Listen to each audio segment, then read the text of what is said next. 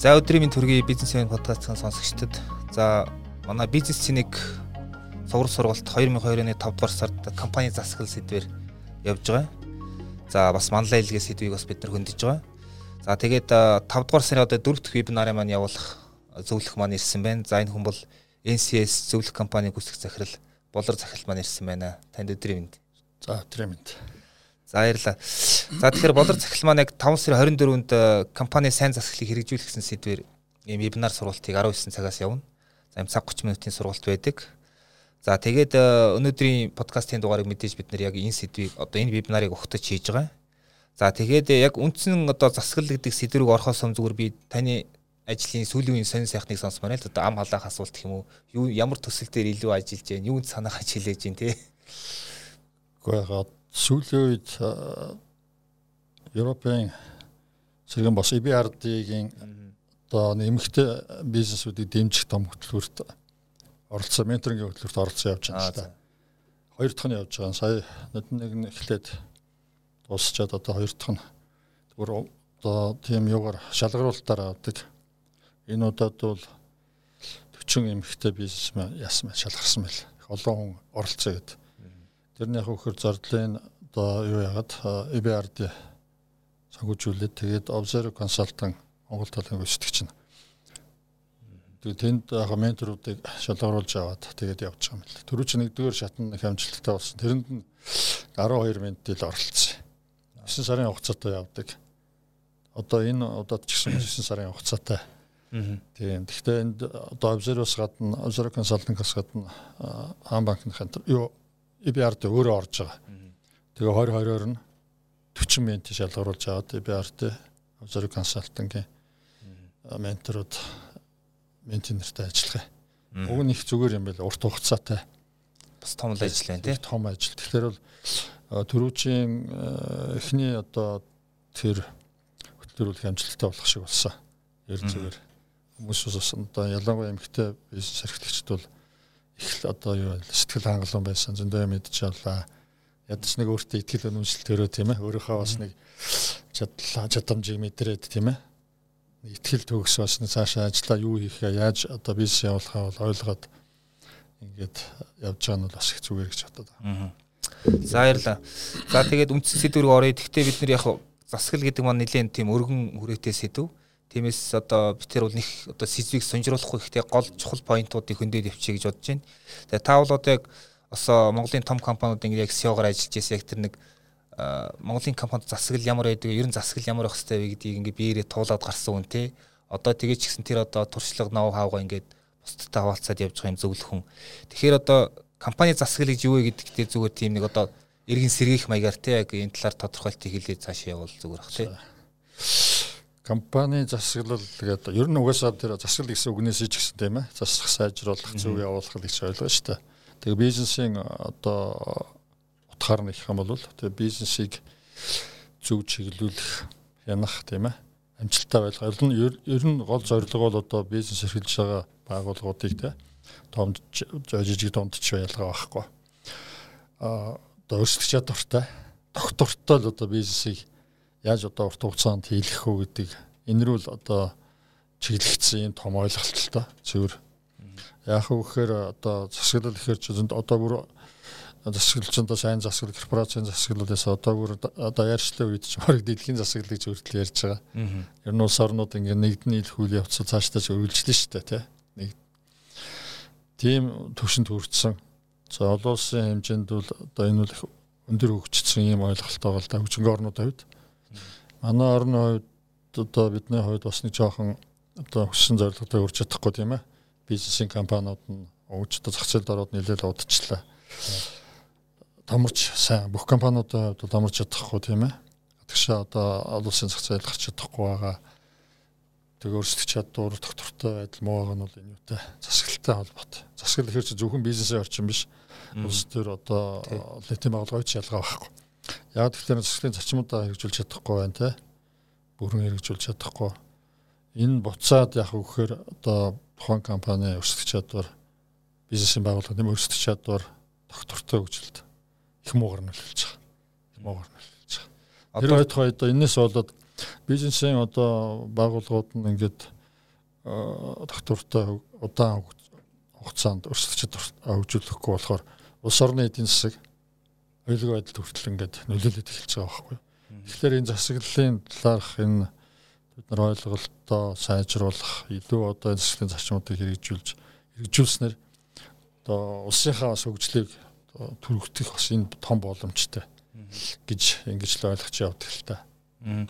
Одоо бол одоо компани засаглал гэдэг нэр том нь илүү бас ингээд яг тогтцсон нэр тийм ээ те одоо англиар бол corporate governance гэдэг governance гэдэг багтай ерөөхдөө бас бас нэг тодорхой эшколуудтай ер нь яг сүүлийн үед та бол одоо ингээ хуучин компани толгойлж явахдаа янз янзын бас шинэ ингээд юунууд оруулж ирж байсан те одоо Сингапурын юуч гэдэг юм уу те ингээ менежментийн соёлоодыг оруулж ирж байсан а одоо яг энэ компани засаглал гэдэг дээр нь яг тийм ямар онол ямар эшкол нь илүү тийм очин үед илүү их нийцтэй ч юм уу те илүү их хэрэглэгдэж байна.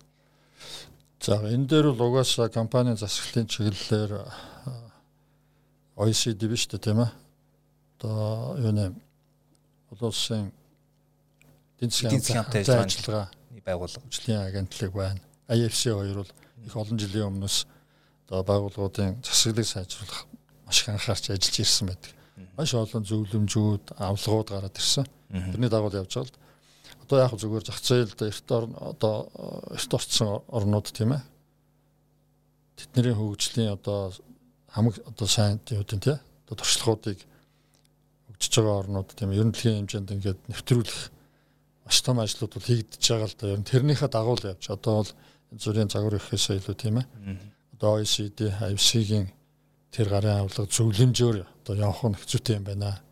Яг тэгэхээр дэлхийн одоо олон зуун томоохон компаниудын туршлага за зөвхөн тоомч биш тийм ээ. Жижиг дунд аж ахуйн нэгжүүдийн амжилттай хөгжих тэр туршлага одоо ямиг бол дэлхийд даяар нэвтрүүлж байна. Энэ юугаар л одоо заавар журмаар л явах нь илүү оновчтой байгаа. Манай улсын хувьд ялгаа байхгүй л энэ засаглалын чиглэлээр ажилладаг одоо сургалтын байгууллагууд тийм ээ. Одоо компани засаглалын төв а тэгээд одоо сонгоодын сургууль дээр байдаг юм шүү дээ. Компани засаглалын хөгжлийг дэмжигдэг тийм ээ. Тэгээд тэд нэр энэ төрөл яг энэ юуны дагуу явж байгаа. За тэр бол одоо засаглалын арга туршлага за дүрм журм стандартуудыг бол орчуулад тийм ээ хэрэгжүүлээд сургалтууд бол байнга хийгээд явж байгаа. Тэрнээс гадна одоо 20 оноос эхлээд USAID тийм ээ Америкийн одоо олон улсын хамтран ажиллагааны агентлагаас мөн Монголд бас энэ засаглалыг хөгжүүлэх ялангуяа жижиг дунд аж ахуйн нэгжүүдийн хүрээнд засаглалыг илүү хөгжүүлэх чиглэлээр бэс төтлөөргээд явж байгаа. За энийг бол яг Монголын талаасаа бол хөгжлийн шийдэл компани ингээд хэрэгжүүлээ явж байна. Энэ төслөл их амжилттай явж байгаа шиг байна. Улаанбаатар хот 8 аймгийг хамарсан. Аа зөв зөв. Тэгээ олон одоо жижиг дунд аж ахуйн нэгжүүдийг одоо энэ сургалтанд хамрууллаа те сургаалт тэгээ дээрээс нь одоо зээл авах санхүүгийн нөхцөлийг бүрдүүлэх тийм ээ гээд их өгөөжтэй сайхан энэ үйл явдал болж байна л да. Энэ одоо ингээд өшөө одоо нэг Улаанбаатар зөвхөн нэг 8 аймгийн хэдэн компаниудаас гадна улс даяараа энэ туршлагаас бол бид нар бас цааш нь өргөжлүүлж явах. Жижиг дунд аж ахуйн нэгжүүдийг бол илүү одоо засаглалын зарчмуудыг бүр эхнээсээ хэрэгжүүлж эхлэх тийм ээ.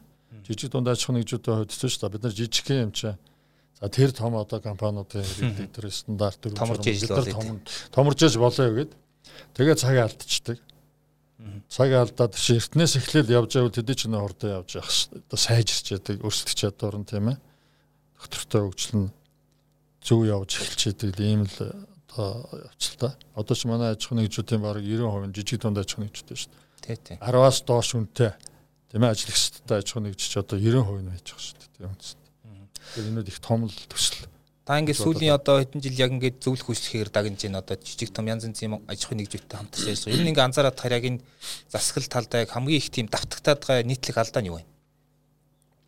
Гэхдээ засаглалын зарчмуудыг жижиг дунд ч гэлдэг одоо том том компаниуд ч гэсэн бас төдийлс хэрэгжүүлж чадахгүй л байна л та. Чадахгүй байна. Тэрнээс болоод одоо янз бүрийн эрсдэл тийм ээ бизнесийн хувьд бол ажил бол гарчлаа л тийм ээ. Одоо зүгээр ингээл бүр том болсон компаниуд хүртэл хоорондоо тийм ээ дотроо ингээд одоо өсгөн байгуулагч төцөөс өвчтийн хооронд зөрчил гараад салж явах чинь шүү дээ тийм ээ. Тэгээд бид нар ч айл одоо нэлээд олон жилийн өмнө эхлээл ард зоос банкуд явчлаа. Дараа нь одоо юу гэдгийг боломжтой хоёр багтчлаа гэдэг. Өшөө эн чинь зүгээр өшөөд энэс доошлох юм зөндөө юм байгаа байхгүй. Тэгэл эн чинь одоо бизнесийг өсгөн байгуулагч чинь нэгдүгээр үеийн одоо хоёрдугаар үеийн залгамжилж эхэлж байна. Тий яг ингээл эн чин засаг ихэр чи бас нэг залгамж үеийн тийм залгамжлагчаа бэлдэх төлөвлөх зургах хөгжүүлэх юм бас орхицсан суулал энэ цорил юм болж байгаа. Хоёрдугаар үеийн гарч ирэхэд чинь тэгээд илүү одоо олон оролцогчтой болж эхэлж байгаа шүү дээ. Хүүхдүүд нь өсөд ирж байна. За тэгээд цаашаа цаашаа. Тэгэхээр яг хөөхөр ерөн зүгээр одоо сайн засаглал хэрэгжүүлэх үгсээ болоод дэлхийн хэмжээнд бас асуудал гардаг юм байна л да тийм ээ. Одоо бизнес эрхэлж байгаа нийт байгууллагуудын тийм ээ том жижиг байгууллагуудын одоо 3-ны 1-ээс 4-ний 3 нь одоо үсгэн байгуулагчийн үед дампуурах юм хөдөлтөгдөж байна гэж байна шүү дээ. Асар их үтэй байгаа байхгүй тийм ээ. Одоо харамсалтай байгаа байхгүй. Тэр олон компани тийм ээ. За компани одоо 10 компани эхэллээ аа 2 3 хон л үлдчихэж шүү дээ тийм ээ. Энэ яагаад ингэж амжилтгүй болчихоо гэхээр нөгөө засаглалынхаа гол зарчмуудыг зөв хэрэгжүүлэхгүй нэвтрүүлэхгүйгээс болоод тэгэл ингээд алдаад эхэлж байгаа байхгүй. Та ингээд ярьлаа ингээд гаднаас сайн гой харагдаж байгаа юм чигсэн ингээд дотор аяг бол асуудалтай том компаниуч ялаагүй байна гэж байна те. Ер нь яг зүгээр үндсэн шалтгаан гэвэл та нэрж чадах нэг хоёрыг энэ илүү монголчуудын одоо тэр нэг юу гэдгийг онцлогтой холбоотой байна уу? Эсвэл энэ зүгээр юм нэг одоо тэр нэг төлөвшчгөө 90 цент хүрч чадаагүй эдийн засгийн тим нэг одоо юу гэдэг юм уу. Тэгээ одоо ингээд хөрөнгөний зах зээл өгчихгүй байгаа ч гэсэн маш засаглалтай болоод байгаа байхгүй. Өөрөөр хэлбэл тийм ээ. Компаниуд нь одоо бас 90 цент хүрээд засаглалын зарчмуудыг хэрэгжүүлээд одоо дотоод байтугай гадаад төрөлсөж чадвартай болоод доктортой олон жил хөгжиж байгаа юм бол одоо дараагийн юм шүү дээ. Компанийн хөгжлөө үед ч юм шүү дээ. Эхлэлийн үе тийм ээ. Хөгжиж байгаа өсөлтийн үе. За тэгээд одоо байгууллагын соёл дараачих нь одоо бүр гадагшаа гарах хэвээр 4 5 үе шат байж байгаа шүү дээ. Тэрэндээ одоо сайн хурж чадахгүйгээс бол тэгээд эн чинь засаглалын гол зарчмууд хэрэгжихгүйс болоод үндсэндээ бол одоо хэдхэн зарчмал байж байгаа шүү. Тайлгнах тийм ээ. Одоо том дунд том компаниуд төлөөлөл удирдлагын компанийн хувьд бол тийм ээ. Түүз нь одоо хувьцаа эзэмшигчтэй за гүйцэтгэх удирдлага нь түүзтэй тайлгнах энэ одоо зөв тайлгын соёлын байхгүй байна. Та дээрэс нь шудраг байх гээд хувьцаа эзэмшигчтэй хооронд төсөлч гарч байгаа шүү дээ. Одоо томхон компаниудын гол хувьцаа эзэмшигч цөөхөн хүн. Жижиг хувьцаа эзэмшигч том хувьцаа эзэмшигчтэй хооронд аюул зөрчилтэй. Томууд нь хожоод байдаг, жижигуд нь хохироод байдаг гэж байдаг юм уу? А тэгэд ил тод байдал гэж нэг айхтар юм байж байгаа. Одоо байгууллага доторх одоо яралтай тийм ээ? Гүйцэтгэх удирдлагын дэд түвшин за төвчтэй хуцаас биш та мэдээлэл очдог нууд нуудыг дарагдуулдаг тийм ээ өөрөөр хэлбэл дээшээгээ ерэн зүгээр асуудлыг л явуулчих байх санаатай юм надаа ер нь компаниудыг харагддаг л да. Чимээгүй дараад өнгөрчдөг ч байдаг юм уу? Эсвэл одоо дороосоо гарч байгаа сайн сайхан санаачлага тэр зөв одоо үйлдэлүүдийг бас дээш нь ингэж дэмжлэг авахуулахгүй хаах боох ч байдаг юм уу те за тэгээд гүйцэтгэлийн үнэлгээнд дээр ингээд шудраг ус байдаг тэргээд ил тод нь аюул чухал та. Ерөөсөө энэ засаглалын чинь маш том үзүүлэлт нэг байж байгаа. Ялангуяа одоо санхүү талын бүртгэл тийм ээ талын л зүг байх хэвээр. Одоо ч 2 3 одоо баланстай компаниуд байж байгаа ч шүү дээ тийм ээ. Дотор нэг өгдөг эзэндээ нэг үзүүлдэг гадаадын хэрүүл харуулдаг ч гэдэг юм уу. Ийм юмнууд хүртэл одоо байсаар л байгаад байгаа шиг байна л та. Тэгээ тэгээ дээрэс нь одоо ингээд орчин үед чинь бизнес хийхин тулд зөвхөн нэг одоо компани иргэдчийн хооронд биш тийм ээ. Энд ч одоо бизнесийн түншүүд, олон нийт, ажилтан, хуцаа эзэмшигч, төр гээд их олон талын оролцоог жигд анхаарах хэрэгтэй болчихж байгаа. Энэ талын юмнууд нь бас ингээд алдаг оног яваад идэг. Уг нь бол яг ингээд хийгээд хэрэгжүүлээд явах юм нэг болохгүй юм байхгүй шүү дээ. Энэс болоод одоо том компаниуд дээр жалгаа байхгүй тэгэл нэг тийм өөрийнхөө хөгжлийг нэм чөдөрлөдөг тийм байдлууд зарим талаар бол нэлээд тэгвэл үүсчихэд байна л та. Тийм ээ хурд явахгүй. Өөрсдөө одоо нөгөө бас би бас хувьцааны одоо юу гэдгийг тэр төвлөрөл гэж бас харна шүү дээ. Одоо нэг топперд байдаг компани ч юм ер нэгээд одоо хөрөнгөний биелэлд бүрдэлтэй ямар хүмүүс хувьцаа эзэмших хэрэгэд ингээд дандаа нэг юм 70 90% нь ингээд тийшээ хүний болж байгаа. Тий. Ерхэдээ тийм. Тэгээд яг тийм үед ингээд нэг хөрөнгөний зах зээл хөгжинэ гэж ярьсан ч одоо одоо хаашаа ч юмтгүй яг нэг нэг л юм болж өгөхгүй юм шиг санагдаад байдаг. Тийм л дээ. Энд чинь угаасаа одоо жижиг хувьцаа эзэмшигч нэг 10 10 эдхэн хувь байна гэж гол нь шийдвэр гаргалтанд нөлөөлж чадахгүй л дээ. Аа. Итгэм шийдчихэж байгаа байхгүй юу? Тэ? Харин шийдвэр гаргалт гэдэг нь одоо юу гэдэг бүх талуудын оролцол байх хэрэгтэй. Ялангуяа том жижиг гэлтгүй тийм ээ тэднийг сонсож явах хэрэгтэй. Тэгэхгүй нэг томчууд өөрийнхөө эрх хэрхийг хамгаалсан. Ийм юм гаргаад явчихаар чинь тэгээд яаж яах вэ? Одоо юу гэдэг банкнуудын өвчлөл тэгэл тэрийн том компаниудын бас хөвчлөл юм явагдах гэж лах шиг байна л тийм ээ. Яригтал энэ. Энд дэр ч гэсэн бас хитрхи одоо нэг хэдхэн хүний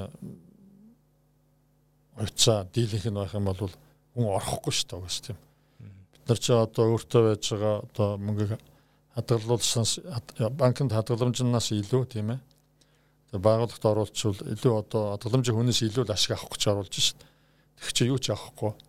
Тэний дэмтэй юмнууд болж лээд шít. Одоо тэг ногдлоо ашиг авах гэж тагшаагаар байсан. Тагшааныхаа мөнгнөөс баг баг хойлж яах юм гарч яах те. Ийм болохгүй л те. Чи бүгдээрээ л ялангуяа одоо хувьцат компани болчих юм бол тэр байгууллагын хувьд чинь маш амтхан санхүүгийн өсвөр бий болчихж байгаа байхгүй. Банкнаас одоо хамгийн маа 50 зээл авах оронд хүмүүс мөнгө өгөө за миний мөнгийг хэрэглээд энийг ингээд үйл ажиллагаандаа төслөд төлөвтэй хэрэглүүлж ирж надад шиг өгч гэж их сайхан боломж шүү дээ. Уг нь хувьцат компаниг одоо ингээд зөв явуулах юм бол тийм ээ. Нийт талдаа ч гэсэн. Одоо компани чин дээр одоо нэг уурах тархин тууз тууз гэж байгаа тий. Тэгээ тууз том компаниуд тууз гэж байгаа. Одоо ХКК чи ХК чи хамаагүй те. А ер нь яг зүгээр орчин үеийн ингээд одоо классик юм уу сонгодог одоо тийм ойлголтоор те туу зэрэг яаж ажиллах хэвтэй. Манай тэгээ яаж ажиллаж байна. Яах вэ тэгээд төлөөлөл удирдах зөвлөл гэдэг бол одоо хувьцаа эзэмшигчтэй их ашиг одоо хамгаалах юм тий бүтц шүү дээ тийм ээ. Тэгээд энэ төлөөлөл удирдах зөвлөлт чинь өөрөөр хэлбэл гүйцэтгэх удирдлагаа сонгоно тийм ээ. А тэгээд одоо гол шийдвэрүүд томоохон шийдвэрүүдийг тэнд гаргадаг. Гүйцэтгэх удирдлага гэдэг чинь түүцийн баталсан одоо төлөвлөгөө хөтөлбөрийг л хэрэгжүүлэх хэрэгтэй шүү дээ. Гүйцэтгэх гэж байгаа шүү дээ. Энэ бол одоо юу гэдэг юм Монголд бол бас түүцийн ажиллагаа их сул байгаа. Түүц зөв ажиллахгүй. Ялангуяа түүцийн гишүүдийн ур чадвар туршлага маш их муутай. Түүц ч юм бол одоо гүйцэтгэх удирдлага дэмждэг тийм ээ. Болохгүй, чадахгүй, мэдэхгүй байгаа тэр зүйлийг нөхөж өгдөг ийм бүтээсэн хэрэгтэй байхгүй? Дэмждэг За миний хувьд бол бас сайн засаглалтай компаниуд ч ажиллаж байлаа, таархан компанид ч ажиллаж байсан. Ялангуяа яг зүгээр аа эргээд харахад бол гадаадын хөрөнгө оруулалттай компаниуд бол шал өөр. Одоо жишээлх юм бол юу гэдэг. Бяцлаа болоо компанид солонгосын Корея техникийн хөрөнгө юутай үцээ эзэмшигч байсан. Join. За Mobicom бол одоо юу гэдэг Японы те. Sumitomo GDD байж хахад Newcom энэ гур байж хахад би ажиллаж байсан. Шал өөр байт юм л. Яг тэгвэл Тэс өндөр одоо юу гэдэг зах зээл хөгжсөн орнуудын хувьд бол түүцтэй асар их ач холбогдол маш чадварлаг улсууд байдаг тийм мэрэгжлийн мэрэгжлийн түүцтэй байхгүй. Тэгэхээр мэдээж хэрэг гүйцэтгэх удирдлагч одоо бүх чиг үүргээр төгсөөж чадахгүй шүү дээ. Аль болохоор боломжийн одоо чадвартай улсууд яв. А түүцэн тэр нь болохгүй юм уу ингээд засаа залруулад ингээд дэмжиж явцдаг байдаг. А манай дээр бол түүцэд ямар хүн орж ирэх одоо эзний таалалд нийцдэг эсвэл нэг төрийн эсвэл нэг тэндээс орж яаж хийж байгаад ороод нэг цалин авах гэдэг тийм улсууд ч ороод юу гүйцэтгэх удирдлагад нэмэр болох гэдэг дараа болдог баг. Ярьж байгаа юм чи ойлгохгүй тийм ээ. Хүний бичиж өгсөн ганц хоёр ямиг одоо зүгээр байж хахаар гэж бас нэг удлаа үнэн оролцсон мөн уншдаг ийм хүмүүс л хүртэл зөндөл гэдэг шүү дээ. Уцаар яриа л өөр юм бодож сууж идэг. Тэгээ одоо юу гэдэг би бас Mobicom-ын юугаар одоо бол одоо үнхээр харахдаг байсан ирээл нэг нэг юм хоёр өдөр чи материалын ядч хугацаанд нь ихт явуулж бүгдийг судалсан. Баа байгуу дээр чинь энэ одоо юу болж байна аль одоо одоо төлөвлөсөн ажлууд нь ямар одоо юутай санхүүгийн засаг за бүх технологийн юмнууд ямар бүгдийг нь үзчихэд бүтэн судалж асуух юм асуугаа зөвлөх юм зөвлөөд цаа унтраас алт хийчихэд за хэдүүлээ. Аа. Ямар асуудал вэ? Яа чи хийх вэ гэдэг бүр зөвхөн тэрний төлөө маш их үнэтэй цаг зарж ингэж ажилтдаг үр дүнч сайн байдаг лээс л та. Та түзийн гишүүний ур чадварын талаар ярив. Ер нь одоо жишээ нь юу гэдгийг нэг 10 гишүүнтэй тийм тудс байлаа гэхэд нэг компани те тэнд ер нь ямар мэдлэг ур чадвар байх хэвээр вэ те тэр нэг 10 хүнд байх хэвээр. Гэхдээ яг одоо тэр юу л да надад чинь бас юунаас ямар салбарт ажиллаж байгаа гэсэн хамаарна л да тийм ээ. За мэдээч хэрэг тэгэл одоо санхүү төлөвлөлтийн талын тийм ээ. За тэгэл төсөл хөтөлбөр дээр ажилладаг тийм ээ. Хөрөнгө оруулалтын талаар хэлэхтэй. За мэдээж хэрэг тэрний хажуугаар тухайн компани үндсэн үйл ажиллагаатай хамааралтай те. Технологийн хүмүүс бас байж болох юм. Гол нь яг вөхөр яг цэвэр стратегийн төвшөнд ажиллах чадвартай. Тэгээ компани засаглалыг сайн ойлгодог. Тэрнээс гадна түүцлүүдийн хараат ус гişүн гэдэг маш чухал байдаг. За хараат ус гэдэг бол одоо энэс хамаарахгүй тийм ээ. Одоо эзний томсон биш. Одоо авчид компаниуд дээ. Хараад тус одоо юу гэдгийг 30% ч тийм үү те. 9 бол яхад 3. Тэд нар бол яг вөхөр цэвэр компанийн төлөө ажиллаж ажиллаж чаддаг байхгүй юу. Яг л юу л хэрэгтэй тэр талаар нь одоо мэрэгчсэн тийм ээ. А тухайн чиглэлээр туршлагатай. А тэрнээс гадна төвзийн гишүүдийн хувьд бол одоо нэг ажлын хажуугаар тэрэн цуугаад иддэг гэхээс илүү мэрэгчсэн яг тухайн одоо байгууллагатаа бол үнэтэй хувь нэмэр оруулах үз тийм тийм ээ. Ялангуяа одоо санхүү эдийн засгийн чиглэлээр тийм ээ төлөвлөлтийн чиглэлээр хөрөнгө оруулалтын чиглэлээр нэлээд сайн мэрэгчсэн гэх юм уу тийм ээ. Засаглалын чиглэлээр сайн одоо хүмүүсээ зүгээр санагддаг. Тэгээ ажлын туршлагатай тийм ээ. Аа. Яаж зах нь. Аа. Одоо нэг байгуулагч нь дотоод аудит гэж бас нэг юм байдаг тийм одоо нэг жих юм уу. Тий аудит ч яг угаасаа түүцэн ажил байгуулагддаг л да. Тэр чинь гүйцэтгэх удирдлагынхаа үндсэндээ яг үйл ажиллагаа хяналт тавьж байгаа. Аа зөв. Одоо угсаа асгал гэдэг чинь чиглүүлэх, хянах ийм л тогтолцоо шүү дээ. Хянж яа нэгэд өдөр тутмын ажилд нь оролцоо ажлын хэлэхгүй ингээл зарим түүцүүд их зовлонтой.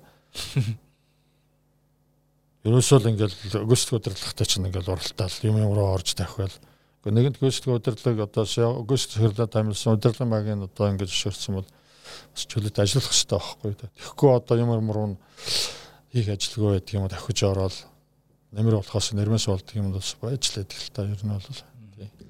Та ярианыхын телсэн ингээд засаглал гэдэг бол ингээд өрсөлдөх чадварт шууд нөлөөлдөг эргэр те а сайн засаглалтай байвал одоо яг өрсөлдөх чадвар тэгж сайжирдаг гэдэг 1 2 3 гэд хэлвэл та гэвэл яг бүх юм одоо шударгаар хуулийн хүрээнд явагдана л да. Шийдвэр гаргахтаа шийдвэр бол одоо сайн гарна. Тэрнээс гадна компани одоо юу гэдгийг үйл ажиллагаа бол жиг сайжирч байгаа.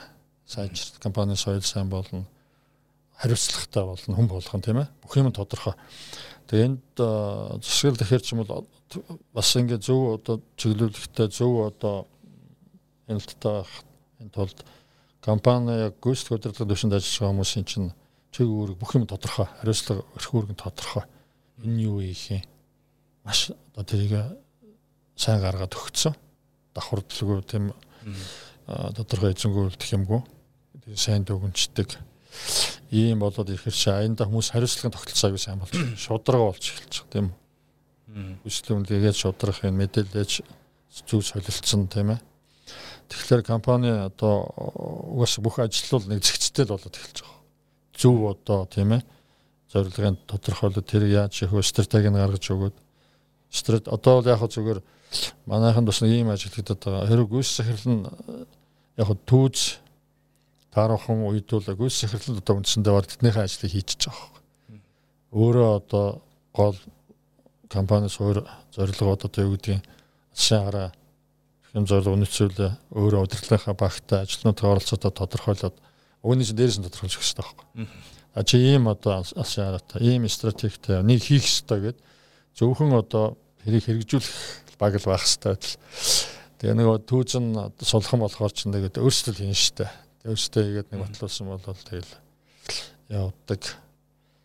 Ийм л байж байгаа. Тэгэхээр яг хөөхөр компани аяндаа чинь бүх ажилч нь одоо доктортой тийм ээ тэр юу гэдгийг удирдлагын баг түүцээс хамаарахгүйгээр ялангуяа одоо гүйцэтгэх удирдлагын одоо гүйцэтгэлээс хамаарахгүй ажил явуулж байгаа системтэй болчихж байгаа.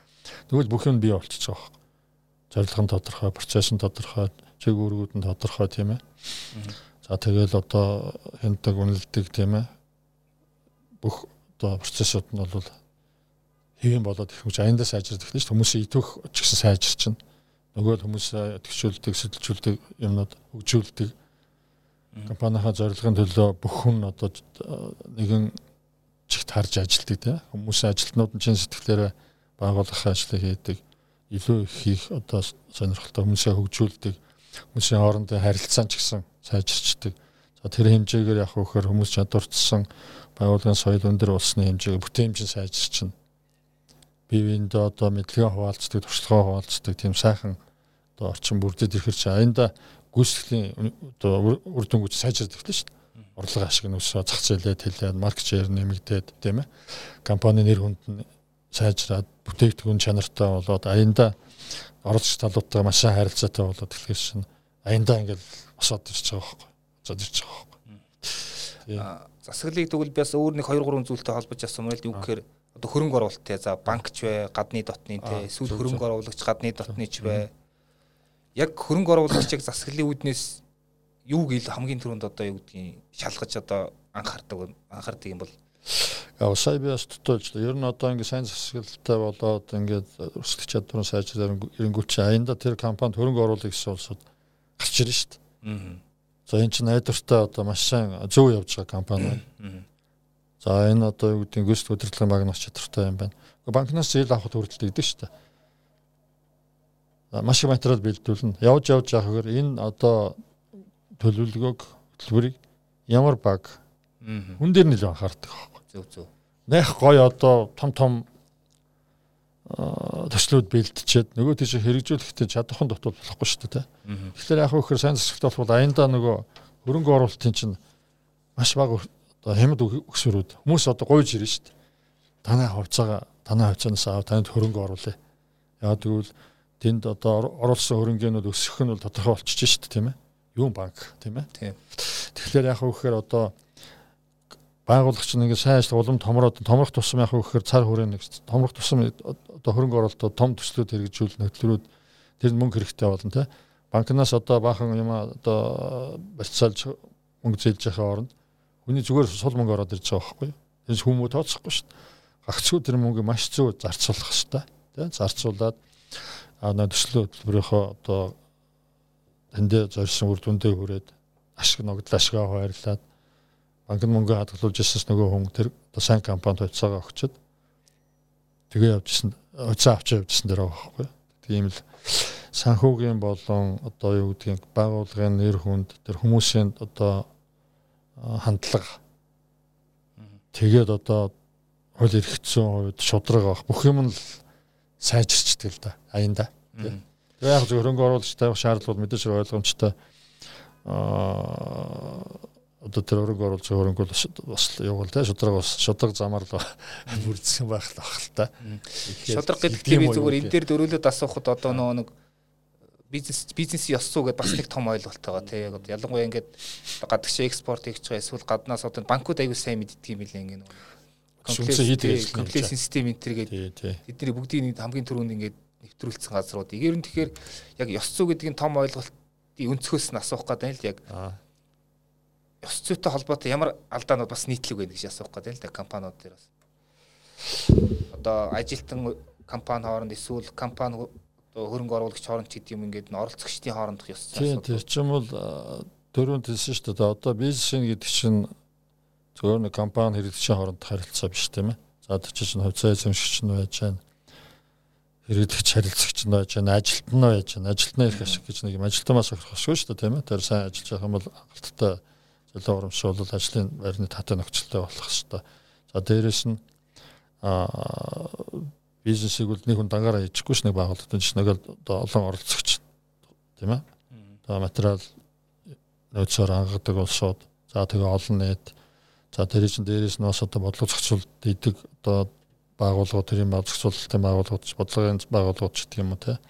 Тэгэхээр эдний чинь аль альных нь аа ашиг. Тэгээд дээрэс нь одоо юу гэдгийг өшөө дахиад ярих юм бол байгаль орчинд оргуу бизнес хийх хэрэгтэй тийм ээ. Нөгөө дохтортой үжлэн үзэл баримтлалаа барих хэрэгтэй.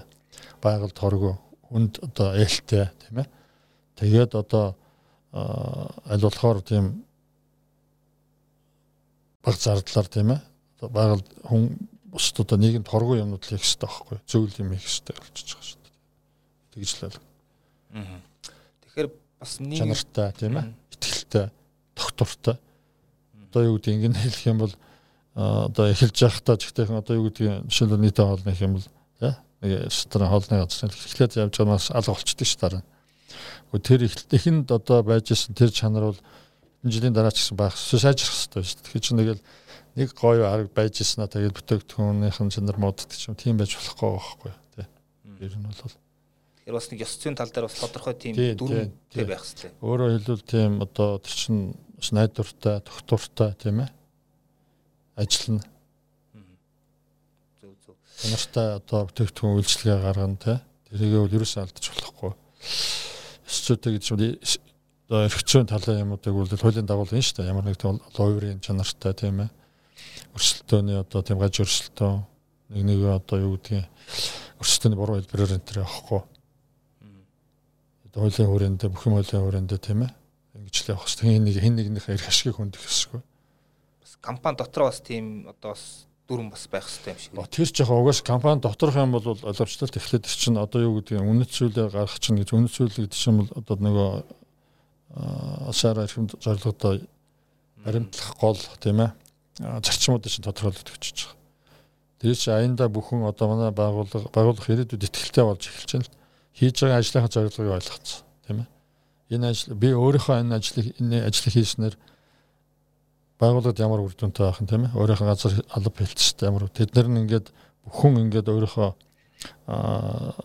ажлын төлөвлөгөө зорилтоо биелүүлчих юм бол тэр ямар үр дүнд тухайн байгууллагын одоо гүйцэтгэл сайжирна гэдэг чинь улсын улсын тийм ээ эдийн засгт ямар төлөвлөгөөг ингээд ингээд цаашаа яваад миний хийж байгаа ажил компанид доо нэмрээ оруулна манай компани одоо зорилго биелчих юм бол бусад одоо бас тийм ээ салбартаа хувь нэмрээ оруул ингээл ингээл тэр ач холбогдлын одоо нэлээд өргөн хүрээнд харчих юм бол ажиллаа сайн хийх хэрэгтэй байхгүй.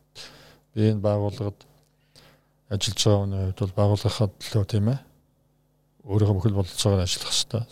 Өгчих хэрэгтэй гаргаж байгаа юм одоо үйлдэл юмнууд бол өсөйтэй тийм ээ чанартай бүтээгдэхүүн бүтэмжтэй байна. Би бүхэл санаачлага одоо чадвараа бол ажиллаа сайн их зориулна гэсэн ийм л тал явчихдаг шүү дээ. А 2 3 жилийн би нэг юм уншиж байхдаа ингээд нэг Орос нийтлэлчийн материал байсан л да. Одоо капитализмд ороод нэг удааг нэг Монгол Орос хоёр чинь энэ төстэй шүү дээ. Ингээд 30 жил болж байгаа те ингээд яг ингээд одоо хувийн компаниуд үүсч эхэлсэн. Одоо тэр компаниуд ингээд дараа үедээ капиталаа эрх мэдлийг ингээд шийдвэрлэх яг тийм нэг шилжилтийн процесс явж байгаа нэг түрүүн таач гэсэн яриандаа дурдсан тий. Тэгээд ихэнх ихэнх нь ерөөсөө нэлдээ бараг ингээ гэр бүлийн компани байгаа. Олон нийтийн болсон айгүй цөөхөн. Тэгэхээр яг энэ гэр бүлийн компани зүгээр засаглалын асуудал ялангуяа одоо ингээд хойч үедээ ингээд нөгөө бүх юмаа өвлүүлж явж байгаа үед засаглалын ямар сорилтууд одоо яг ирж байна энэ дээр та ямар ажиг хийсэн бэ? Тийм, ер нь манай шалгаа авахгүй л дээ түрүүнд хэллээ. Одоо нэг нийт бизнесийн регистрийн бүртгэлтэй бол баг 150 60 мянга авах шиг байгаа тийм.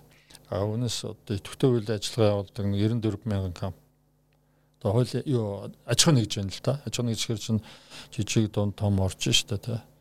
Тэгэхээр энэ дотор 10-аас доош үнэтэй ажиллагчтай компани гэж баг 89%, 90% нь байгаа байхгүй.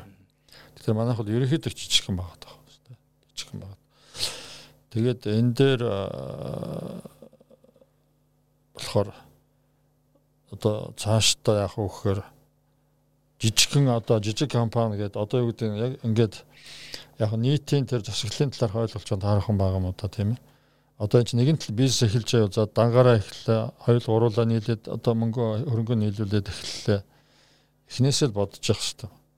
Одоо гэр бүлийн компани ч юм бол тэгэл цаашаага том болвол ямар ч том болж болно шүү дээ тэгээ энэ дээр одоо юу гэдэг гэр бүлийн компани гэж жижиг дунд аж ахуй нэг чихээрээ бас нэг юу тааш 200-аас доош үнэтэй ч гэдэг юм уу те одоо жилийн борлуулалт нь 2.5 тэрбум ч гинөө тоо хүртэл тавьсан байж шүү дээ.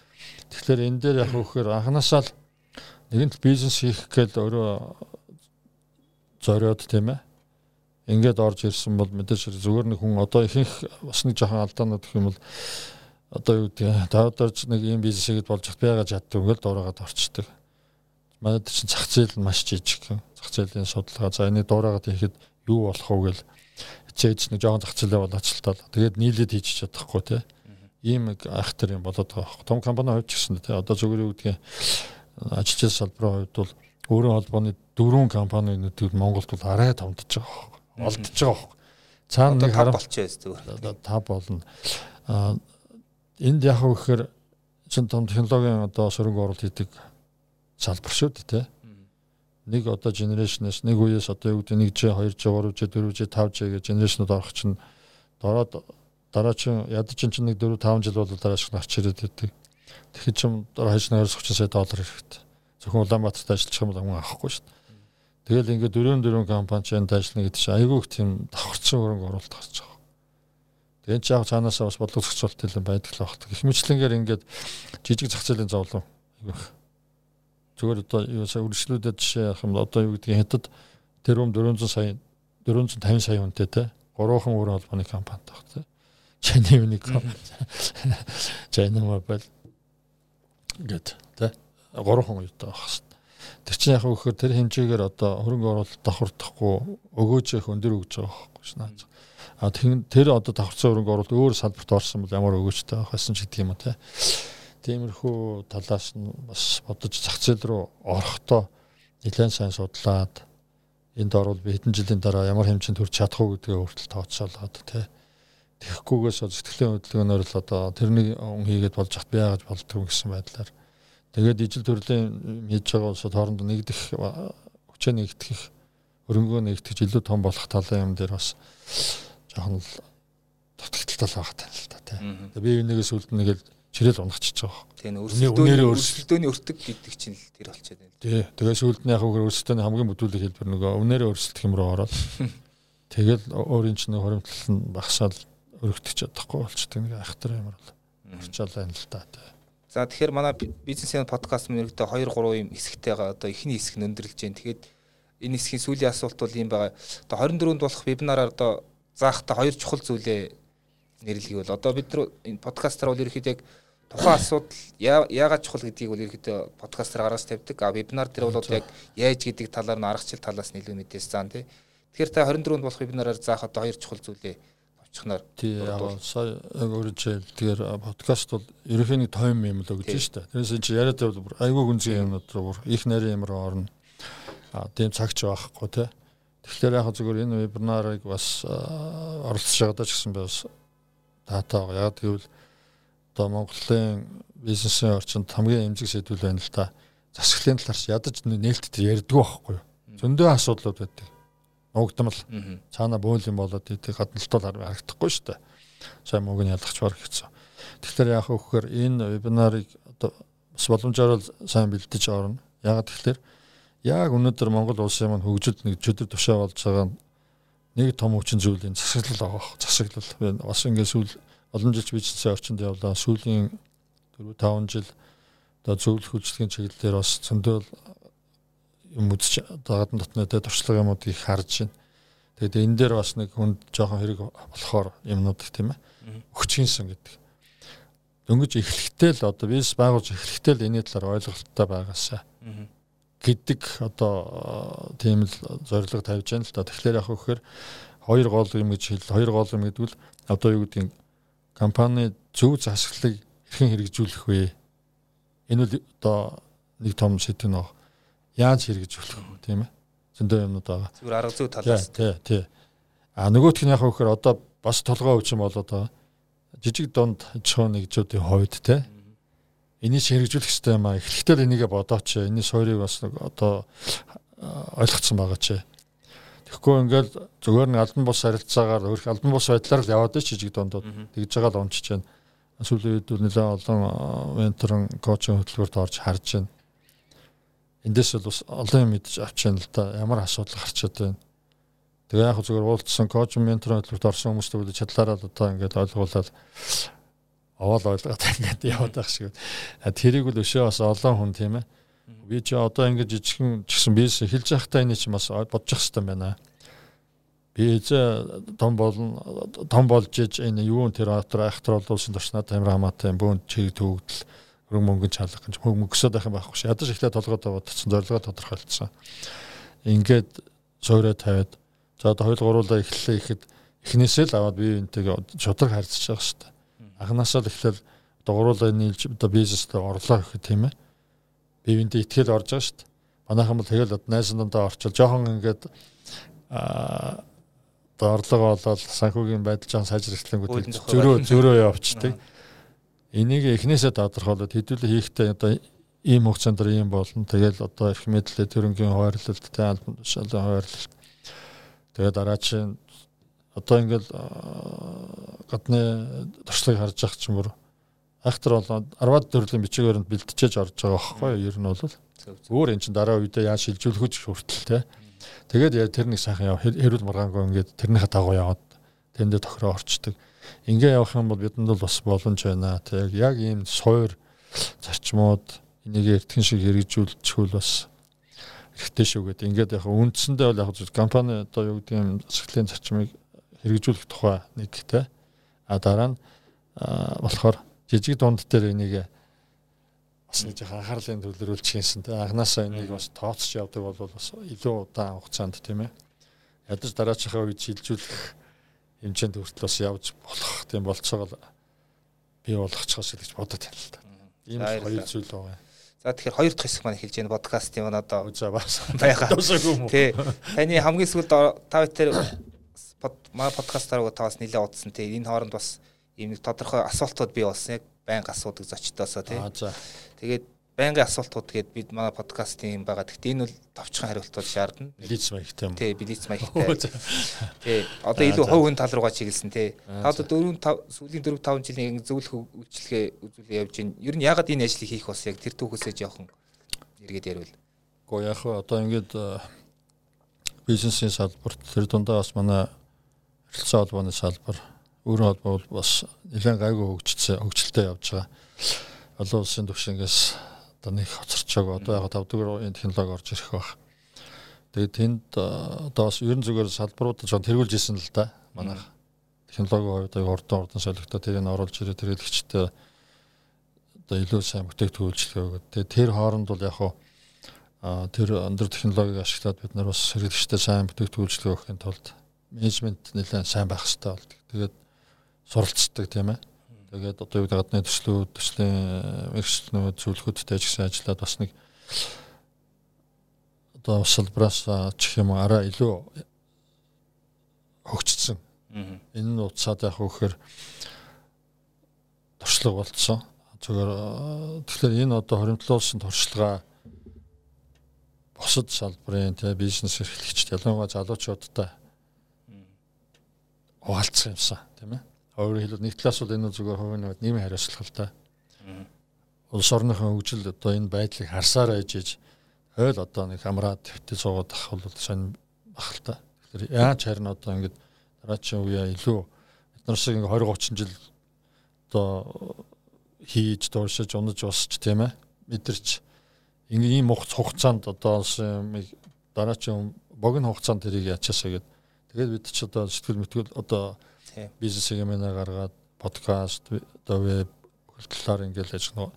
Одоо бол асар хурдтай бүх юм хөгжиж чинь өөрчлөгдөж чинь. Бид юмыг Монголынхаа орчлоороо харж болохгүй шүү дээ. Тэгэхээр одоо дараа үе залуучуудаа бид яаж илүү хурдан бизнес өрсөлдөх чадвартай болох вэ? Төргөн хөгжүүлэх үү? Хэрэгтэй юм яг шууд шууд ингээд заавал одоо туулж мэдэрч тэгж цаг алдчихахын оронд ингээд ингээд гişүүд Монголын нөхцөл чинь бас сонирхолтой шүү дээ. Сонин те. Яг ингээ гадны одоо хэдэн зуун хэдэн 10 хэдэн зуун жил өгчсөн зах зээлийн орчин биш. Тийм учраас одоо тэр хөгжих замын товчлох илүү урдан хэрэгтэй юмуудын цаг алдлаг өгөх зорилгоор л ингээд энэ ажлыг ажлын ажгаар ингээд хийгээл явж байгаа л. Тэгвэл энэ ажлыг чи одоо танд хамгийн их таалагддаг та бахархдаг тал нь яг юу вэ?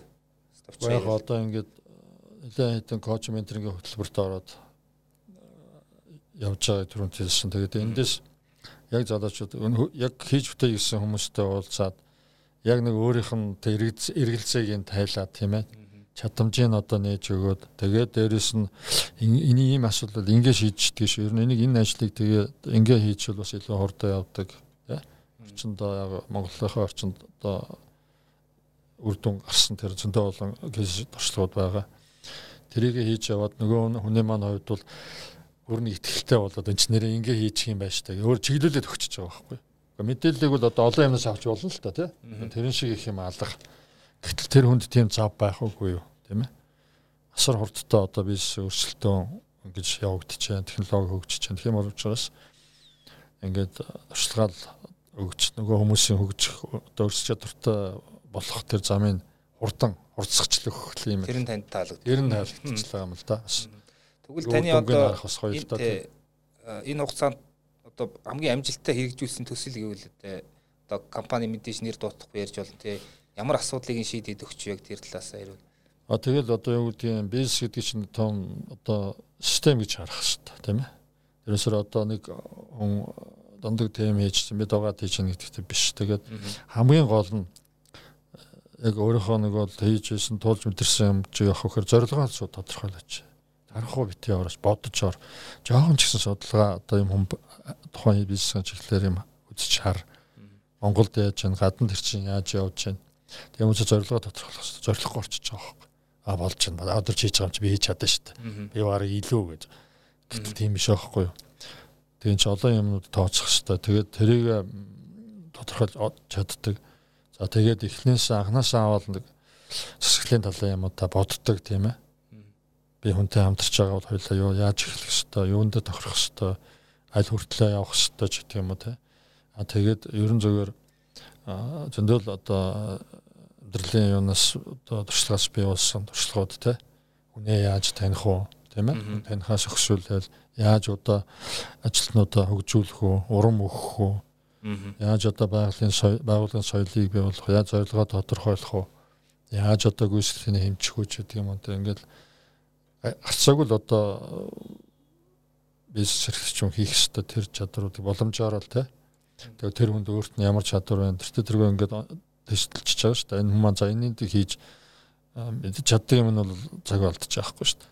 Аль болохоор одоо хийж чадахгүй жоохон ингээд гаццсан эсвэл туршлага тутсан юмуудын нөхөд өгчихсэн гэсэн л ийм л харьцаж байгаа компани болгонд л эгийн талаас байгаа байгаа. Тэр өөрөө тэднээс өөрсдөө ингээд хөсөлтөйл ороод ирж байгаа ангууд чинь те. За манай компани ингээд нэг л байранда байгаад байна.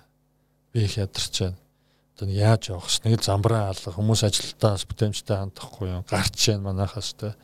Нэг л болохгүй байна гээд. За за ойлгомжтой.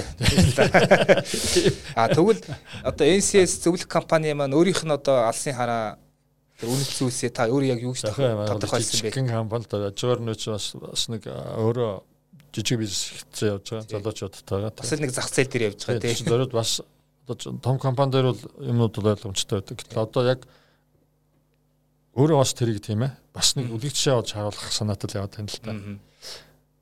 Тэр туршлагаа гаргаад тийм ээ одоо ингэж явж байна. Ялангуяа жижиг чухал нэгжүүдийн хувьд бол бас мэдрэхгүй юм байж магадгүй шүү дээ. Тэгээд явж байгаа. Та алсын харгаа юу гэж тодорхойлсон бэ? Алсаар алсаар бол бид нар одоо Монголд нутагшсан дэлхийн туршлагаар таныг хөтлөнө гэж. Дэлхийн туршлага гэдэг дотор бол монголчуудын туршлага орно шүү дээ. Тэрээс бүх юм гаднаас суулаад болохгүй байхгүй. Дэлхийд танигдсан гэж бид нарт дэлхийн нэг хэсэг үстэй бид нарт зөндөө туршлага байгаа. Тэ? Бусдын мэдхгүй магадгүй бас сайн юм зөндөө л байгаа бах. Туршлагаар таныг хөтлөнө гэсэн ийм л үтэл та. Гоё хэлсэн байна. Тэгээд одоо юу гэдгийг аа 25 жилдээ тийм ээ. Өөрийнхөө туршлагыг одоо 100 компанид шеэрлэнэ ч гэдэг юм уу те. Тэгээ шеэрлэл явж байгаа юм байдаг. Яг одоо нэг за дараагийн асуулт хүрээд ах шиг байна тий. Таны ажилд одоо хамгийн их тийм тусалдаг дадал зуршил гэвэл Гэхдээ яг та тэгэл анханасаа одоо их ажилтай газруудаар дамжаад явсан болохоор ерөөсө төгөр сууж чадахгүй. Олон яг Тэгээ одоо бас нэг онцлог бол зөвхөн туршлага яриад байгаа ш. Тэр туршлага чи одоо орчих. Яг мэдээч том зарчмууд бол бизнес зарчмууд байдаг байна шүү дээ. Тий. Тэрийг чинь одоо хэрэгжүүлдэг арга зүй тийм ээ хэрэгслүүд их өөр бол тэрийг чинь маш хурдан тий мэдэрч одоо би болсон одоо хийж үзсэн тийм ээ тоолж одоо мэдэрсэн юу гэдэг орчийнхоо тэр яваар баяжуулж залуучуудад өгөхгүй бол би нэг одоо 20 жилийн өмнө ингэжсэн суугаад байх болохгүй шүү дээ. Ялангуяа сая ингээл жишээлбэл ковид гээл ихтер юм гарч ирлээ шүү дээ. 2 жил бизнес зогсоолоо. Энэ үед чинь тэгэл энэ ч мос хинээч одоо энд ч тохиолдоогүй юм сони юм шиг төл хорионд бид урд нь орж үзсэнгөө. Тэгээ чи маш урд урд нь л одоо гадныхан энэ үед яаж хийж яана бид яах ёстой гэдэг нь ингээл ашиг тав шин зүйлүүдийг дандаа ингэж шин зүйлүүдийг тий одоо хуучин туршлага дээр ингэж байгаа тий Монголд одоо амжилттай болсон тэр үр дүнгуудээ одоо шин бол байж байгаа энэ кейсүүд дээр яаж байршуулах вэ гэсэн тиймэрхүүл дараагийн асуулт. Онж бүтээлчээр ажиллаж байгаа гэх юм уу те. Таны амьдралдаа авч хамгийн тийм үнэтэй зөвлөгөө сургамж гэвэл. Гэхдээ сургууль төгсөөл одоо ааваас л авчихсан да. Эхлээд ажилтны байранд гарах бас жоохон сорилттой юм дээр гарч ирсэн. Одоо өөрийнхөө баг ээж хүмүүстэй ажиллах гээд. Аа. Одоо энэ юуны радио телевизэн засварын газар гэж байсан. 83 онд нэлээ хүнд газар очиж исэн. Тэр үед ч юм уу яг зах зээлд ороогүй одоо мундаг мундаг инженер хөдөлтэй өрхөө тэгэл дандаа надаас ах одоо ах их шиг их нь баг аав ич шиг нөгөөдөл маа жоохон татдаг. Тэр үед ч юм засаад хүнээс мөнгө аавны хэсэ илүү тэгэл нэг хүн аав шаачд нэг хоол игөөл нэг шил юм. Тэр тэгээд нэг тийм нэг орчинд орж ирлээ. Тэгэл аав маань хэлж заав нэг их сайхан агаар өөрөө их мундаг хүн байсан л та. Баатар юм тэг өөрөө олон жил олон хүнийг одоо бас мэрэгчлээ мэдлэгтэй амьдрал чиглүүлж исэн. Тэгэл хэлж за ингээд хоо яг юм ямар ч орчин төвөн ажиллаж болно. Гэхдээ сэтгэлээс ажилтай хүнтэй ямар ч хүнтэй тийм сайхан харьц сэтгэлээ одоо нээж ойлгож тэр үний хэрэгцээг ойлгож ч хүн байлж гэсэн тэр хүнд бол асуудал байгаа. Тэр яаж шийдэх вэ вэ гэл тэгэл гол нь яг мэрэгжлийн ур чадвар арцсангоо бас хүүхд бас багсаа эхлээд зэмссэн болохоор технологийн асуудалгүй хамгийн гол хүнтэй харьцах л шүү дээ. Тэрэн дээр маань хэлжсэн юм а тэг хүнд хүнлэг харьц. Хүнийг бити одоо мэдлэггүй чадваргүй гэдэг юм янз бүрийн байдлаар ингэж алыг харьцаж болохгүй. Хүний төлөө мэддэг юм а хүнд бүгдийн одоо чад өгч чадах юм байвал үг те мэдлэг чаддаг юм. Тэгэхээр аяндаа хүмүүс чамаг яана. Тойр тэрнэл. Тэр нэгээ танд одоо хожим өдөртөх ажил их их болсон. Тийм тийм чинь угаасаа одоо сурал муралтын үеэр ингээл хамаг юм очдөг шүү дээ. Өчдөг шүү дээ. За ингээд юу л хэрэгтэй файл майл хэрэгтэй юу аль болох болохоор өөртөө нэг тэгэл одоо юу гэдгийг бас амьдрал дээр янз бүр юм харагддаг байсан л одоо юу гэдэг нь инженерүүд чинь өндөр чадвартай ч гэсэн нэг юм засчаад тэрийг яаж заснаа шилэхгүй нуучдаг гэдэг юм а тийм гардаг байдаг байдаг эсвэл өөрөө зориуд юм а гэмтэйчээд засч байгуулсан болоо тийм дург анханасаа л эхлээд тийм угаасаа зангуулт тэр нэг юм таслаа их. За энийг ийм байж шүү. Ийм шинжтэй байлаа ийм ингэж үзлээ ингэж оллоо. Ийм гарч шинжтэй байх юм бол ийм болцсон байдаг юм байх шүү гэл. Одоо юу гэдэг журнал дээр бичээ явуулдаг ч юм уу. Тэгэл нэг юм уншаад ойлгосон байх юм бол найзуудтай ч юм уу энэ дэр тэгсэн байж тээ. Тэ энийг бас гээл мэддэг чаддаг юм. Хүмүүстэй л хуваалцчаа гэдэг. Тэр нь буцааж чамд бас ингээд хүмүүс тэдэн хэмжээгээр чамайг өрөөлнө шүү тойрно шүү чамд чийжсэн босаа тусаг эргээд авдаг шүү хүнд өгчөж авдаг гэдэг юм л айхтар хатвал яасан шиг байна. Дараагийн асуулт. таны цагийн менежмент тэр нь яа та цагаа яаж менежментлж байна цагаа одоо тэгэл нэлээд л энэ да. Одоо ч тэгээд уг нь амрах цаг л да. Тэгтээ тэгж чадахгүй байна л да. Одоо бас хажуугаар нь нэг компани ажлыг бол хажуугаар нь бас ингээд тий ном ном за тэгэл коучментийн юмнуудыг бол яг л өгөөл нэг том компани хэд завгүй байсан шиг л яваад байгаа шүү дээ. Тэр хамгийн үр одоо бүтээмж авцарна гэж бодсон ажлаа хэдийн үед хийдэг вэ? Одоо өдрийн хэл хэсэгт нь хийж. А яг зүгээр одоо өдөөс өмнө хүчтэй хоёртой бол жоохон нэг шаардсан юмнууд та төвдөөс хойш орой бол сууж нэг юм бичиж өрдөг уншдаг юм уу тал тэгэл угаасаа ингээд өдрийн явуулаа ингээд аяндал цагаар л явна л та өдөөс төлөвлөгөөнүүд сарынх энэ сард юу их хөө гарцсан 7 хоногт юу их бүгдийг ингээд би нэг байнга бичиж явдаг Одоо дандаа утсан дээр очиж цаг цагаар тик тик тик гэдэг өнөөдөр ингээд эндээс хараад Google календар дээр бол битэл байдаг л та. тийм ингээл бүгдийг ингээл тавьчихсан ойлгомжтой тий. Таны одоо хөгжил тус болсон тийм ном гэвэл за нэг за магадгүй хоёр байж болох юм хамгийн чухлаас нь айлгүй яах вэ? Айлгүй яах вэ? Чи одоо ямар бүхний мэдгч биш. Тэгээ ном бол одоо хамгийн сайн л л да багш л да. Түүний амьдралч одоо нэг ганц хоёр ном байдаг шүү дээ ингээд зөвлөх дуртай тий. Тий яах вэ зүгээр яах вэ дотоодынхоо мэдээж хэрэг одоо Монголын бизнесийн орчны талаар чи надаас төрүүлээд бас энэ орчноо ажилласан мундаг одоо юу гэдэг цэрэн дор жогшийн ном тийм ээ. Менежментийн ухаан ч гэх юм уу. За тэгээд өөр бас бас менежментийн чиглэлийн юмнуудыг бол тэр чинь уншиж уншиж гэдэг чинь уншиж үзнэ гэдэг чинь яах вэ тэр хүм чи Монголынхаа бизнесийн онцлогийг мэдсэн юмыг бас тэр номуудыг унших дуртай. Яг Монголда амжилттай явж ирсэн. Одоо энэ дэр чи би бизнес сегментээс бас яан штэ. Сөхөө захирлын өгч нь ямар гоё байна те Хүүхстэй гайхамшигтай. Тэр агуу менежер байгаа байхгүй. Тэгж айхтар одоо айхтар улс төрийн аймаар дарамтанд ор тэгж унж байгаа мөртлөө босч ирж идэг. Түшгийн сүхэ захирлыг сүхэ захирлаа. Өчтөр бас тэнд бас бид нар нэг салбар байгуулсан. Ярьсан гайхамшигтай байлаа. Тийм хүмүүс туршлага хэрэгтэй байдаг. Тэгээ яг зөвхөн холбоонд байж захтаа ч гэсэн ахмад дарга нартайгаа их яадаг байсан. Асуудаг байсан. Ийм үед хаяадаг байсан. Би хүнээс нэг гол нэг ич зоохон асуудаг л Уяахан мэдэхгүй юм асууж ижил юм мэдчих аав нэзтэй. Тэр шиг юм асуучвал намайг юу гэж бодох вэ гэж бодох юм болохгүй шүү дээ.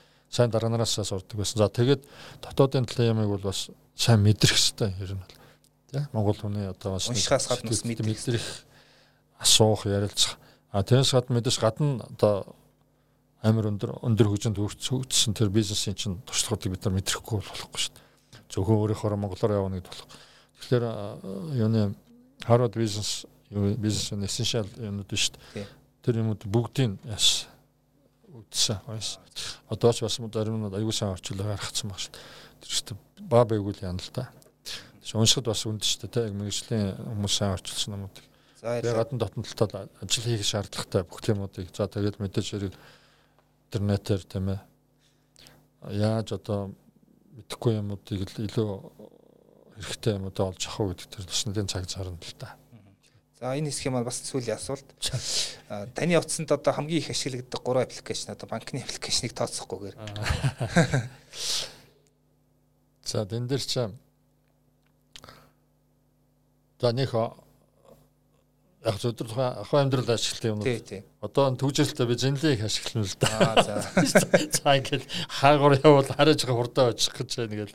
Аа зөв зөв. Тийш тийш ч бас явах моох юм их хэрэг харна те. Одоо тэр за за ийм Монголын нэлээ ашиглаж байна. Аа за. Чи бас их зүгээр тий. Тий бас ажил өнгөвч. Тийм шүү дээ. Айгүй чухал тий. Одоо эн чинь бас манай салбарынс бас нэг том одоо амжилт гэж үзэж байгаа. Маш олон үйлчлэгийг хэлбэрхэн болгочлаа шүү дээ тий. Тэгээд яг энэ сошиал юмнуудыг бол ашиглана ашиглана тий. За за. Тийм. За гурав дахь хэсэг гэж байгаа. Энэ бол бүр товчих ингээд ганц ганц өгүүлбэрээр л хариулна. За. Нэг олон юм асуудаг. Нэг юу нэг л юм асуултаа гэдэг шиг. Энэ болохоор миний асуултаас шинэ 150 жилийн өмнөөс над руу ирүүлсэн асуулт. Марсел Прустගේ зохиолч ясныг та сонссон баг. Тий. Энэ хүн ингээд хүүхэд байхдаа насан турш оноо өөр өөртөө ингээд асуултууд тавьсан юм байна. Асуулт нийтлэх юм байсан ч хариултууд нь айгүй сонирхолтой байсан. Тэгээд Эндээс тий. Энэ айгуу тийм энгийн асуултууд мөртлөө бас тийм тухайн хүний характерыг одоо нээж гарах тал сонирхолтой. Эндээс би 10-аад асуулт бас сонгосон. Их бод захирлаас бас асуусан ер нь одоо таал үлдчихэд байгаа байхгүй юу? Тэгэхээр ийм асуултууд байгаа зүгээр амархан. Эрэгтэй хүмүүсийн та ямар чанарыг илүү их одоо үнэлж хөндлөдөг вэ? За нэг дайчин гэх юм уу да тий. Ер нь зүгээр. За. Юм духрахгүй нэг эмгтээчүүдийн хувьд тэгвэл эмгтээчүүдийн хувьд бол илүү одоо тийм уян хатан юм эвийн болдог тий. Хатан ухаан. Одоо нэг хатан ухаан та тий. Тэр хүн бол яг итгэсэн л бол зорьсон л бол нэг тэрэндээ хүрдэг нэг тийм байдаг. Зөв зөв бол тийм байгаасаа гэж бодож байгаа тий. Та тэгвэл найзуудынхаа яг юуг нь илүү хүндэлж хүндэлдэг вэ Аа найз гэдгүүд бас одоо их харьцангуй болчихтой одоо тэгээд хүний яс чанарч тэгэр болсон шиг. Ер нь зүгээр хамгийн хэцүү үед л үлддэг юм бол найз. Ер нь хүнд чинь зөндөө юм тохиолдсон шүү дээ. Өвд нь ажил төрөлтэй төрөлгөө болно. Хэцүү найз л ер нь зүгээр аж аргалтай үед найз шиг юм байдгүй шүү дээ. Яг ингээд хэцүү үед л зөрчдөг юм байлаа. Жинхэнэ найзууд байлаа. Ялангуяа одоо ч нэг хүмүүсийг их сонин талаас нь алдар одоо тийм албан тушаал одоо их мэдлэлтэй авах үед бол түг төмөн найзсан тийм ээ тэрүүд их сонир юм байлаа. Таны төг мөн чанар харагддаг юм байлаа. Таны төг бол одоо гол дутагдал гэвэл? За жоохон яаро гэх юм да их одоо яаро гэхдээ яг зүгээр өшөө тулаа орондоос бас араш тэгч ачахгүй. Ер нь нэг л юм бол нэг жоохон яарч юм зэрэг төрөгчих төрөгчих гэдэг юм уу? Тийм ээ. Угаасаа нэг юм хүмүүс оцорчихгүй гэдэг юм уу та. Таны хамгийн их үзий яддаг зүйл. За залах уу. Залах байдлыг. Тийм залах уу. Тэгэл нэг тийм арчааг байдалтай. Өөртөө эзэн болохгүй. Ямар алдаа дутгалыг хамгийн амархан уучлах чадах вэ? Гэхдээ яг хөө тэгээд тэр чин сэтгэл зүйн талын юмнууд л байна л да тийм ээ. Одоо өнийг заавал одоо ам мөрөлга амьдсандаа өрсөнгүүгээд нэг занаа зөвхөд тахтай шал болно шүү дээ. Тэрийг бол өөрийгөө зоон л доо ямар нэмийг уучлах чадахгүй байна гэдэг л те. Тэрийг хураагаад явах тусам өөрчилж цаал зүгээр орхичих хэрэгтэй байхгүй те. Зөв. Ондмор үлээж гэсэн ямарч л гэсэн. Тэр тэргүй дараа нөгөө хүн очроо болоод ирээд уучлах бол тэрлээ зүгөө л тэрлээ үз те. Хүнд нэг хаахт би нэг юм бодоод яваад идэх. Тухайн үед тэгэл юм болоод байх юм бол ч юм чи өөр утга зорон захахгүй. Түүх хүмүүсээс тэгвэл хамгийн хүндэлдэг одоо ганц хоёр хүн гэвэл түүх хүмүүсээс үү? Тий. Гадаад Монгол гэдээ ялгаагүй. За одоо ерөн зүгээр бас вэж түүхэнд их түүхээ авах дуртай. Түүхээр бас бахархдаг. Гэхдээ зүгээр чэжэд хэлдэг байхгүй. Яаж тэр агуу хүмүүсийн бас нэг өчөөхөн юм ч гэсэн те. Энэ одоо сайхан оронд төрснөө үед бас нэг үйлжүүлдэг өгөөд одоо юу гэдгийг одоо одоо мянганы хүн болсон үнэ л одоо шүтэж байна шүү дээ тий. Тэгээ түүхийн тэртэй холбоотой түүхийг үзэж шаарддаг тий. Тэгэхээр одоо нэг зарим хүмүүсийн одоо би тийм авьяастай ч ялсаа даанч чадахгүй мó одоо миний хувьд жишээ нь зурганд дуртай ч гэсэн зурч чадахгүй одоо таны хувьд яг тийм одоо эзэмсхийг хүсдэг ч гэсэн чаддгүй тийм авьяасаа. Оо одоо бүх юм чадахгүй шүү дээ тэр чинь. Тэ хүн одоо юу гэдэг урлагийн талын юм гэх юм одоо тий. Урлагийн талдаа. Таны гоё үжилж үзсэн гэж бодож авч байгаа л тэгэл. За. Олон жилийн өнгөрөж танд шатсан юм. Бодоод яваад байдаг. Одоо өрөө төглөө шүү дээ. Мэдхгүй. Гандлуур агшаас асууад та гандлуур агшин шавь нь болох хэрэгтэй юм байна. За тэгээд. За сүүлийн асуулт. Одоо энэ яг уу бас нэг өрмөц асуулт энэ том ток шоуны хөтлөгчид асуудаг юм лээ. Хоёр янзаар асуудаг. Эхнийхт нь бол та оршуулган дээр өөрийнхөө оршуулган дээр юу гэж хэлэх вэ те эсвэл заримдаа эсвэл одоо юу гэдгийг бид нар хизээ нэг цагт энэ дэлхийгээс явна тэр үед хүмүүс таны тухай юу гэж яриасаа гэж бодож байна гэх юм аа энэ тал дээр юу хэлэх Оо тэр үед ачаамд угаасаа хүн болгонд л яана л та. Ер нь л та тэгэхээр хамс хамгал байх шүү дээ. За баярлалаа. За ингээд болор захирлын маань ээлж болор захирлаас ээлж тохоор энэ төрөө тэмдэрлөө. Аа одоо 24-нд болох вебинар бүртгүүлэх өсөл одоо бичлэгийн дор явж байгаа линкээр та бүхэн бүртгүүлээрэй. Тэгээд болор захиалга би нэг удаа барьж авсных тэгээ нилээсээ асуугаад авъя гэж бодлоо. Компани засаглаас гадна тий. За баярлалаа тань. Баярлалаа.